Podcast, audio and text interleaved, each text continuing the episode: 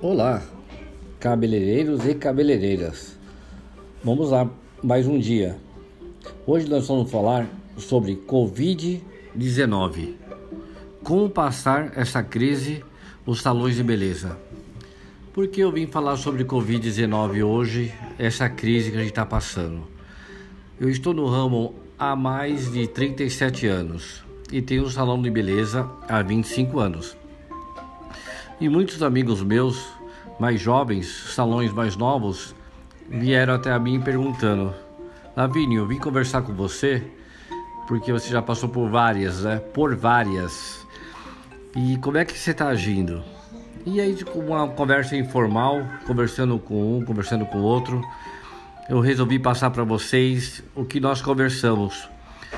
Para você aí do outro lado que tem um salão de beleza pequeno, médio ou grande, que na verdade todos estão passando pelo mesmo trabalho, pela mesma crise, pela mesma situação, todo mundo sem dinheiro e sem cliente, né? Então vamos lá, o que eu posso passar para vocês? Na verdade, atitude. Em primeiro lugar, tem que ter atitude. Pensar positivo e controlar o nosso emocional. Isso vai nos ajudar muito mas muito mesmo. E gerenciar seria o que? Agir, na verdade, na gestão do salão. Diminuir os custos, relacionamento com clientes, valor agregado nos nossos serviços. Isso vai nos ajudar a passar nessa crise. Por exemplo, vocês podem falar para mim assim, Lavírio, como manter a calma, né? Que está tudo pipocando, conta atrasando, clientes, receita não entrando. Mas na verdade, isso que está acontecendo conosco está acontecendo na nossa casa, nas nossas empresas, na nossa cidade, no nosso país e na verdade no mundo inteiro. Teve uma pesquisa que a semana passada eu vi uma perspectiva que iriam fechar 20 mil salões na Europa. Isso pode acontecer? Pode acontecer, como vai fechar muitos salões. Mas na verdade, o que, que nós precisamos? De fazer algo, fazer alguma coisa. É isso que eu estou fazendo hoje. Então, para que a gente passe por isso, a gente precisa controlar muito bem nosso emocional, né? Para que a gente consiga a colocar cada coisa no seu lugar. Agir de verdade, como eu falei para vocês, é gestão. Primeira coisa, como a gente pode fazer gestão com tanta pandemia, com tanta dificuldade?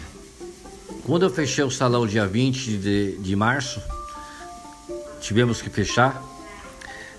Primeira coisa que eu fiz, eu, eu creio que vocês fizeram também. Primeira coisa, paguei meus funcionários e colaboradores, porque aquele pouco de dinheiro que tinha na receita foi eles que nos ajudou a fazer.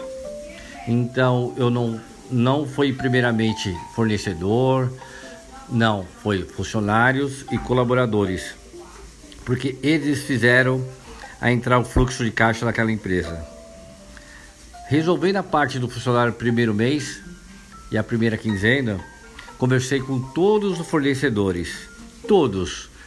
Foi muito compreensivo os fornecedores de produtos, sabendo que a gente tá fechado, né? Não é só o cabeleireiro da Zona Leste, da Zona Sul, da Zona Norte, são todos estão fechados. Todos os fornecedores de produtos entenderam muito bem e falou, Lavínio, assim que voltar a gente conversa, não tem problema nenhum. Estou negociando meu aluguel, não tive ainda resposta, mas estou negociando. Então, primeira coisa a gente tem que dividir. Como fazer? Importante, o tudo é importante na nossa empresa, mas tem os importantes e os urgentes. Urgentes, o que, que seria? Seria a nossa água, a nossa luz, o aluguel, a internet, o telefone, para que a empresa consiga rodar. Mas esse mês que ficou fechado, finalzinho de março, abril e maio, Uma dica que posso dar para vocês, se alguém não fez ainda. Eu liguei para a operadora, suspendi por dois meses os telefones, suspendi por dois meses a internet, suspendi o sistema que eu tenho no salão por dois meses para não ter que pagar esses dois meses. Para quando voltar, a gente vai retomar tudo isso. E isso são nossos colaboradores que nós não podemos ficar sem. Depois que a gente voltar, tem os nossos fornecedores. Deve, conversa, negocia, divide e paga. Por quê? Esses fornecedores é, é os seus parceiros, né? Eu chamo de parceiros porque é parceiros de 25 anos que a gente está junto. Então, nada como negociar. Funciona muito bem, tá bom? Outra coisa que a gente deve começar a pensar, primeira coisa falei do emocional, depois eu falei dos nossos funcionários em primeiro lugar, falei com nossos fornecedores, aí nós devemos cortar custo. Aí nesse cortar custo que a gente pode ver o que, que a gente pode fazer, né? Por exemplo, se a gente dava algum mimo para o cliente, uma bolacha ou um suco, diminuiu para uma água ou um café.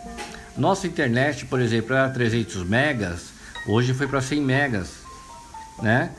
É, a nossa recepcionista, ela ficava no salão, uma de manhã, outra tarde. Hoje trabalha home office, em casa, com um custo menor.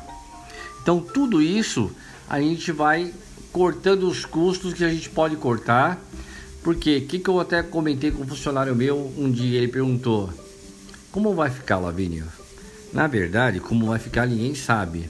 O que a gente precisa é cortar esses custos para a gente conseguir se manter em pé. Se mantendo em pé, daqui a pouco o novo normal vai voltar. Eu não creio que vai voltar normalmente tudo igual. Sim, talvez daqui um ano, um ano e meio, a gente consiga colocar 75 clientes no sábado, igual a gente já colocou. Mas não vai ser fácil, vai mudar muita coisa. Por exemplo, o que, que a gente vai ter que fazer? Nós somos em 13 profissionais do nosso salão, cada um tem sua realidade. Não dá para voltar os 13 junto mais, pelo menos por agora. Então vai ter rodízio de profissionais, trabalhar um dia sim, um dia não, encher a agenda deles. E depois, outra novidade que a gente vai ter também é e atender clientes a domicílio. Isso como a gente nunca fez. Nós vamos ter que começar a pensar em algo diferente. Outra coisa que a gente tem que pensar também, pelo menos esses três primeiros meses, como eu falei para vocês, conversar com todos os fornecedores e ver o orçamento. Que orçamento que vai entrar nesses três meses para frente? Será que a gente vai fazer o faturamento que fazia antes? Será que nós vamos fazer 50% que a gente fazia antes? Então, se nós for fazer 50% do que fazia antes, nós não podemos ter o mesmo gasto que tinha antes, não é? Então, isso a gente vai ter que rever também. Quando eu falo em relacionamento com o cliente, é passando a atender o cliente um novo ciclo, perguntando como ele gostaria de ser atendido de uma nova forma. Tem cliente que vai adorar ser atendido em casa, por isso que vai ser o atendimento a domicílio, caso a pessoa queira, né? Então a gente vai ter que mudar muita coisa, né? A gente vai ter que outra coisa, um salão com qualidade que a gente é, preserva isso em atendimento. Não adianta abaixar preço agora se tiver fazer uma promoção, tudo bem.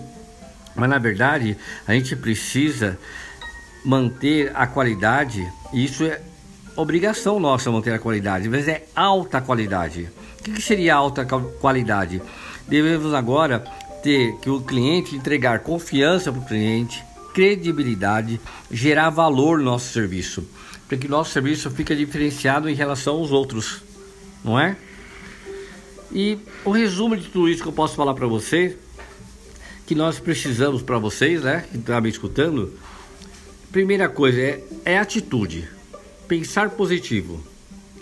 gerenciar e ter controle da crise para resolver nossos problemas. Custo, em geral, tem que rever nossos custos. Tem amigos meus que falam assim, né? Custo é igual unha, tem que ser cortado sempre, porque ele cresce. Relacionamento com o cliente, WhatsApp, o Instagram, Face.